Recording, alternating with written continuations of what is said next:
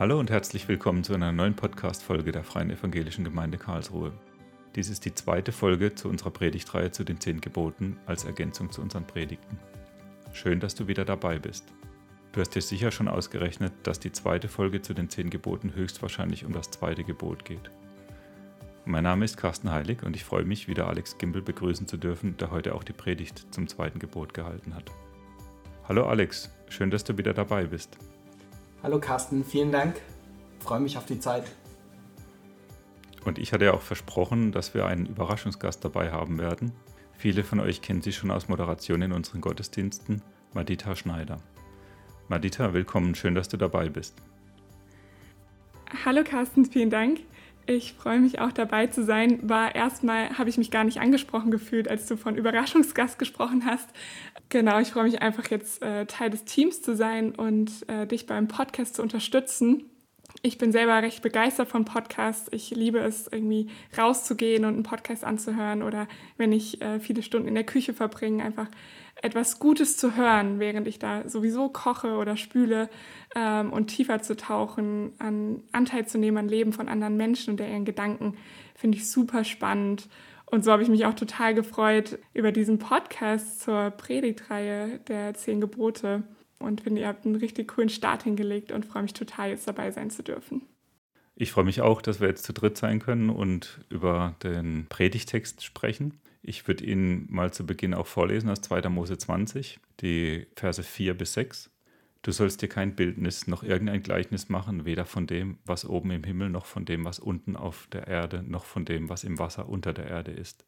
Bete sie nicht an und diene ihnen nicht.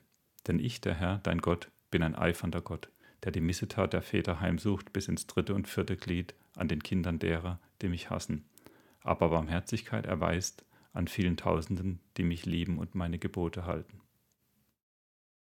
Alex, bevor wir über Bilder sprechen, über die wir uns ja eigentlich heute unterhalten wollten, ergeben sich für mich doch einige Fragen zu den Versen, zu denen du uns vielleicht so ein bisschen Hintergrundinfos noch geben kannst.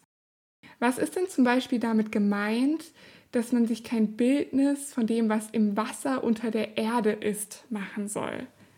Ja, das klingt erstmal ein bisschen fremd und seltsam. Ne? Also da kann man sich ja alle möglichen Sachen vorstellen von irgendwelchen Ungeheuern. Ähm, aber wenn man ein bisschen tiefer gräbt, wird man entdecken, dass es letztlich um ein ähnliches Verständnis geht wie das, was in der Bibel schon im Schöpfungsbericht ganz am Anfang erwähnt wird, nämlich dass die Welt, dass die Erde in drei Teile eingeteilt wird. In das, was im Himmel ist, also ähm, dort, wo die Vögel fliegen, in das dem, was auf der Erde sich bewegt, also die ganzen Landtiere und dann in dem, was sich im Wasser wimmelt, also Krabben, Kraken und natürlich die Fische. Das ist wohl damit gemeint. Man darf dabei nicht vergessen, dass die Israeliten umgeben waren oder gerade aus Ägypten herausgeflohen sind und ja jetzt in der Wüste waren und die Kultur der Ägypter noch sehr gut kannten. Und diese Kultur, die hatte mit vielen Göttern zu tun. Und diese Götter waren in aller Regel als Tiere dargestellt. Der Gott Horus zum Beispiel hatte den Kopf eines Falken, der Gott Anubis hatte den Kopf eines Schakals und so weiter. Und Gott sagt, macht euch das nicht, macht euch nicht ein ein Tier, weder im Himmel noch auf der Erde, noch eins, das im Wasser sich bewegt, zu einem Bild von mir. Danke, Alex. Äh, das ist schon viel klarer. Ich hätte noch eine andere Frage, nämlich in Bezug auf den fünften Vers. Gott, der die Väter heimsucht bis ins dritte und vierte Glied an den Kindern derer, die mich hassen. Kannst du dazu was sagen? Das ist eine wirklich schwierige Stelle, die ist auch nicht einfach so zu erklären, aber es gibt schon einige Anmerkungen, die man dazu machen kann. Und die helfen vielleicht dir diese, diese Stelle auch besser zu verstehen, was Gott eigentlich damit sagen will. Also das Erste, was man, glaube ich, festhalten sollte, ist, dass Gott dieses Gebot, dass wir keine anderen Götter haben sollen und kein Bild oder kein Gleichnis von ihm machen sollen, dass Gott dieses Gebot wirklich ernst ist. Es ist ihm nicht egal, ob wir ihn oder billige Kopien von ihm anbieten. Und dann muss man wissen, dass das Alte Testament, das Neue Testament übrigens auch, aber die Kultur im Alten Testament, dass die viel kollektiver gedacht hat, als wir das heute tun. Wir denken ja sehr viel individualistischer von einem, von einem Beginn des Lebens bis zu seinem Ende. Die Menschen damals haben in viel größeren Strängen und in, in Sippen und in Gruppen gedacht.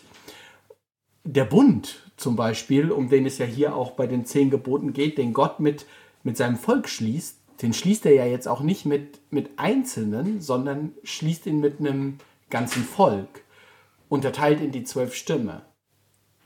Aber nicht, nicht der Einzelne steht da im Mittelpunkt, wie wir das so oft betonen, sondern, sondern gemeinsam. Also es gab damals ein viel breiteres und auch ein ganz anderes Verständnis davon, dass dass Leute im Kollektiv gemeint waren. Und dann sollte man natürlich darauf gucken, dass, dass das im ganzen Alten Testament auch noch weitere Aussagen dazu gibt. Also zu dieser ähm, Schwierigkeit, dass Gott Menschen ähm, bestraft, obwohl sie unschuldig sind, so wie man das rauslesen könnte, das, das liest man eigentlich ja nur, wenn man den Vers sehr isoliert betrachtet. Denn das Alte Testament macht schon neben der Kollektivschuld deutlich, dass es eigentlich immer um individuelle Schuld auch geht.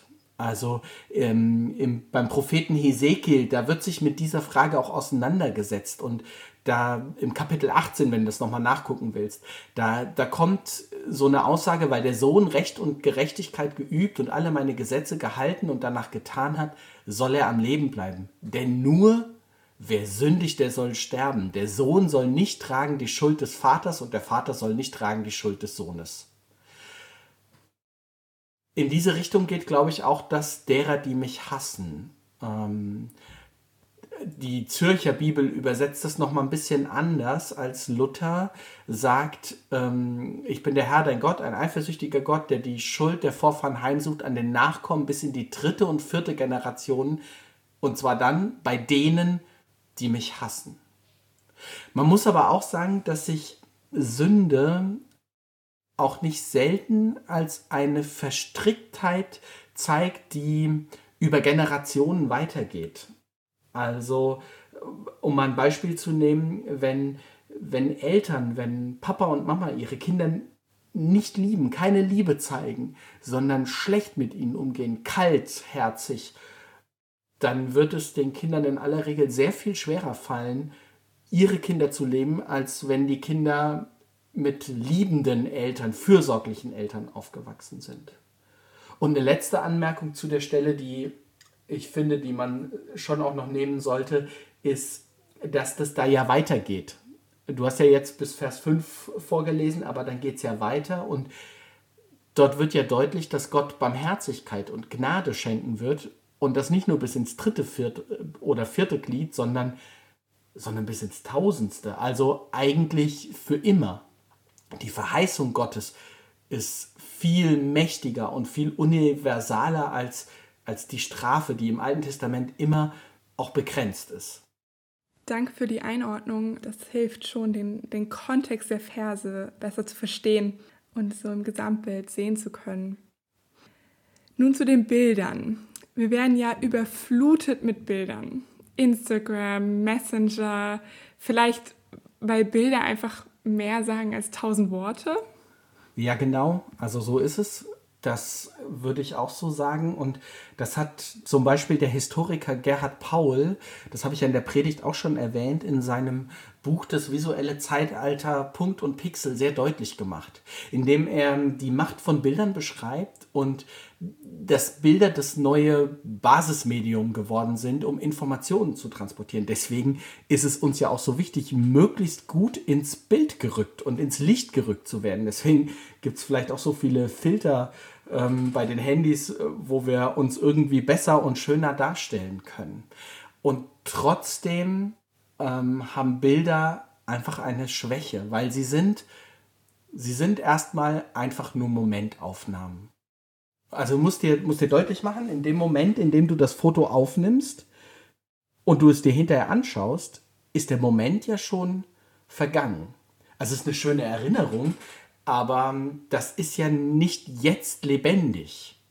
Also wenn ich, wenn ich ein Bild von meiner Frau mit mir herumtrage, und das tue ich in meinem, in meinem Geldbeutel, dann, dann ist das schön und dann schaue ich mir das an, aber dann ist das ja reduziert auf diesen Moment, wie sie damals zu diesem Moment, das ist jetzt schon ein paar Jahre her, als dieses Bild gemacht wurde, in diese Kameralinse geschaut hat. Das ist aber noch nicht Beziehung mit ihr zu leben, sondern eine, ein fixer Moment, der festgehalten wurde, eine schöne Erinnerung. Kennst du vielleicht auch? Ja, total. Also kann ich richtig gut nachvollziehen. Ähm, ich ertappe mich oft dabei, dass ich Bilder hervorhole und angucke und fast in so eine Art Melancholie auch verfalle und mir quasi also mir wünsche, dass ich durch die Betrachtung des Bildes den Moment wieder hervorholen könnte oder irgendwie dem so nachhänge, wie schön es war, aber halt doch feststelle, das Bild, das ersetzt das nicht. Es bleibt ein, ein Bild, ein festes Bild und nichts Lebendiges in dem Sinne. Genau, und das ist damit auch ein Stück weit, Stück weit vergangen. Mhm. Eine zweite Sache, die ich finde, die bei den Bildern, gerade wenn wir uns das Bild, ähm, Bilderverbot oder dieses Gebot anschauen, ist zu sehen, dass dass Bilder unser Werk sind. Na klar, deine Handykamera macht das Bild oder äh, der Pinsel, mit dem du zeichnest, macht das Bild, aber irgendwie sind die Bilder ja von uns gemacht. Und irgendwie finde ich, ist das schon auch eine Verdrehung vom Eigentlichen. Denn wenn wir aus Gott, Gott zu einem Bild machen wollen, dann, dann machen wir den, der eigentlich der Schöpfer von allem ist, auch der Schöpfer von uns, auch von unserer Kreativität und von unserer Kunst, die übrigens mit diesem Gebot nicht komplett abgelehnt wird. Das ist mir auch ganz wichtig, ja. Also Kunst wird nicht damit verboten. Aber wir machen den Schöpfer von allem Sein und Leben zu, wir erheben uns darüber und machen uns zum Schöpfer darüber, weil wir sind die, die das Bild erschaffen haben. Und da stellt sich schon die Frage, wer bestimmt eigentlich den Ausschnitt? Wer, wer hat jetzt die Macht von dem, was gezeigt wird? Mir fällt auch ein, dass äh, das passt gut mit dem davor zusammen, dass Bilder auch oft sehr einseitig sind. Also es macht ja schon einen Unterschied, ob du jemanden von vorne oder von hinten fotografierst. Die meisten werden lieber von vorne fotografiert, gerade für ihre äh, Profilbilder. Ähm, aber sie sind damit immer auch aus einer gewissen Perspektive herausgemacht worden. Und das ist überhaupt kein Problem. Problematisch wird es nur, wenn wir meinen, das wäre alles. Oder wenn wir meinen, dass wir mit einem mit einem Bild, das wir machen, ja, Gott in unser System hineinpressen könnten. Ähm, wir versuchen ihn dann damit für uns greifbarer zu machen. Damit blenden wir aber aus, wer oder was Gott noch sein könnte. Wir hatten ja schon öfter dieses Stichwort unsere Gottesbilder und, und passt jetzt eigentlich da auch genau wieder rein. Also wie, eine, wie ich mit verschiedenen Objektiven was aufnehmen kann, kann ich auch Gott über verschiedene Linsen anschauen, über das, was ich mir früher schon immer zurechtgelegt habe, Gott ist der Liebende oder Gott ist der strafende Gott, was auch immer. Absolut. Und ich glaube, das hat größte Auswirkungen darauf, wie wir, wie wir unseren Glauben leben.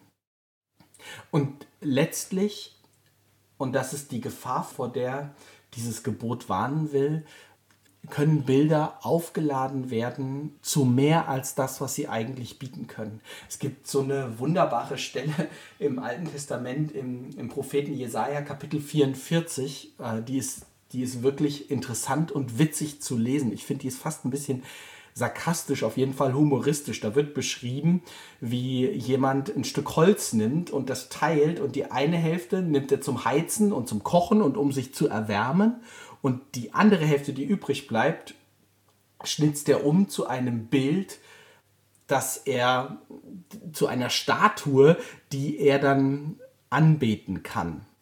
Ähm, also manchmal passiert es, dass wir uns von sichtbaren Bildern mehr erhoffen, als sie uns bieten können. Engelwesen, die, die wir irgendwie dargestellt haben. Manchmal geht das sogar bis zu Armbändern, die wir tragen, Glücksbringer, Talismänner. Oder dass wir meinen, wenn wir an einem bestimmten Ort sind, dass der dann besonders heilig wäre. Das geht in ganz viele verschiedene Richtungen. Mhm. Ja, Bilder haben Fehler und stellen sich ja nicht die ganze Wahrheit dar. Aber sollen wir uns überhaupt kein Bild mehr von Gott machen? Wir sind doch irgendwo visuelle Menschen und wollen verstehen und Sachen greifen über sowas wie Bilder. Ich finde auch. Ähm, und deswegen finde ich das auch ganz schwierig, wenn wir behaupten, es darf überhaupt gar keine Bilder mehr in unserem, in unserem Denken von Gott geben. Dann wird er auch so, ich finde, so fern und so distanziert und dann können wir auch gar nicht mehr zum Ausdruck bringen, wer Gott für uns ist und was er für uns getan hat. Wir denken ja in Bildern. Ähm, sie helfen uns zu verstehen, aber wir sollten nie vergessen, dass Gott immer noch mal mehr sein kann. Also, dass er immer noch mal über dieses Bild, was wir malen, hinausgeht oder dass er immer auch noch mal anders sein kann. Und letztlich muss man ja sagen, dass die Bibel selbst von Gott in verschiedenen Bildern spricht. Ich habe das ja auch erwähnt und das mündet dann ähm, unüberbietbar darin, dass, dass Gott ein Bild von sich selbst gibt, ähm, indem er selbst Mensch wird. Jesus, der von sich sagt, wer mich sieht, der sieht den Vater. Was für eine Aussage. Also in Jesus können wir entdecken, wer Gott ist. Manche Theologen sagen, das ist, das ist Gottes uns zugewandtes Angesicht. Also wir brauchen Bilder, um etwas davon zu beschreiben, wer Gott ist. Also wir haben ja alle ganz verschiedene Bilder, Gottesbilder. Ähm, du hast ja auch differenziert in sichtbare und unsichtbare. Wie kann ich denn meinen Gottesbildern auf die Schliche kommen? Vielleicht gerade auch den unsichtbaren, den auch unbewussten. Ähm, wie, wie kann ich mich diesem Thema irgendwie für mich nochmal mehr nähern und dem auf die Schliche kommen? Das ist ein spannendes Thema. Ich glaube zuallererst nicht, dass es darum geht, dass wir unsere Gottesbilder alle loswerden ähm, und dass wir alle von einem raum- und zeitlosen Wesen, ähm, das wir überhaupt nicht beschreiben können, beseelt sind. Ich glaube, dass es darum geht, unsere Gottesbilder einzuordnen und dass es darum geht zu entdecken, aus welcher Sicht schaue ich denn auf Gott? Das hat mit unserer Biografie zu tun, das hat mit unserer Persönlichkeit zu tun, das hat mit unseren Beziehungen zu tun, die wir um uns herum haben. Also ganz verschiedene Lebensbezüge, die dafür eine große Rolle spielen. Und ich denke, dass das Erste, was es braucht, ist wahrzunehmen, dass mein Gottesbild nicht unbedingt das ist, was alles über Gott zu sagen wäre. Und dass dieses Gottesbild sich verändern darf, weiterentwickeln darf und dass da vielleicht auch Dinge, die ich heute noch so über Gott denke, ich in ein paar Jahren vielleicht anders sehe oder dass sie ergänzt werden.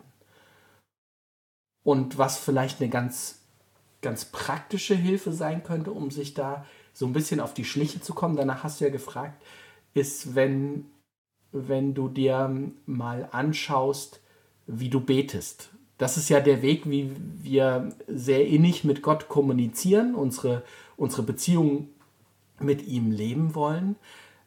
Und wenn man da mal überlegt, wie spreche ich Gott an? Was bespreche ich mit Gott? Was sind die Themen, die ich ihm, die ich ihm nenne? Ähm, wofür bin ich ihm dankbar? Was erwarte ich von ihm? Ähm, ich glaube, da wird schon, da wird schon viel davon sichtbar, ob ich eher von einem liebenden Gott ausgehe oder von einem Gott, der, der mich straft und vor dem ich Angst haben muss oder von einem Gott, dem ich meine kleinen Probleme eigentlich gar nicht nennen sollte, weil der hat Wichtigeres zu tun oder der ist so weit weg, dass der das eigentlich gar nicht versteht, was mich so beschäftigt.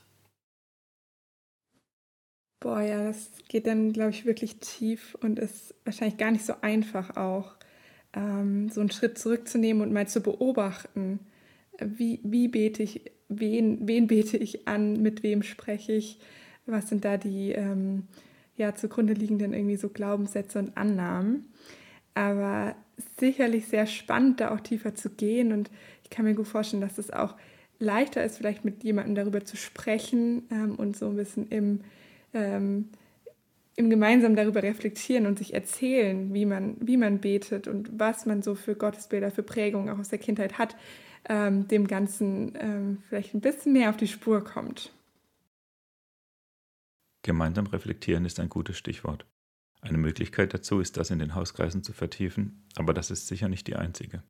Wir wollten dir auf jeden Fall noch ein paar Fragen zur Reflexion mitgeben. Die Fragen findest du auch in der Podcast-Beschreibung, falls dir das hier zu schnell geht. Erstens. Wo liegt der Unterschied zwischen dem ersten und zweiten Gebot? Zweitens. Dürfen wir in Bildern von Gott sprechen? Wie stellst du dir Gott vor? Welches Bild von Gott wurde dir in deiner Kindheit beigebracht? Drittens. Wo hat Gott dich enttäuscht? Wie bist du mit dieser Enttäuschung umgegangen? Viertens. Hast du Angst vor Gott? Fünftens. Wie betest du? Was besprichst du mit Gott? Inwieweit sagt das etwas über dein Bild von Gott aus? Sechstens. Was bedeutet es für dich, dass Gott sich als eifersüchtig vorstellt?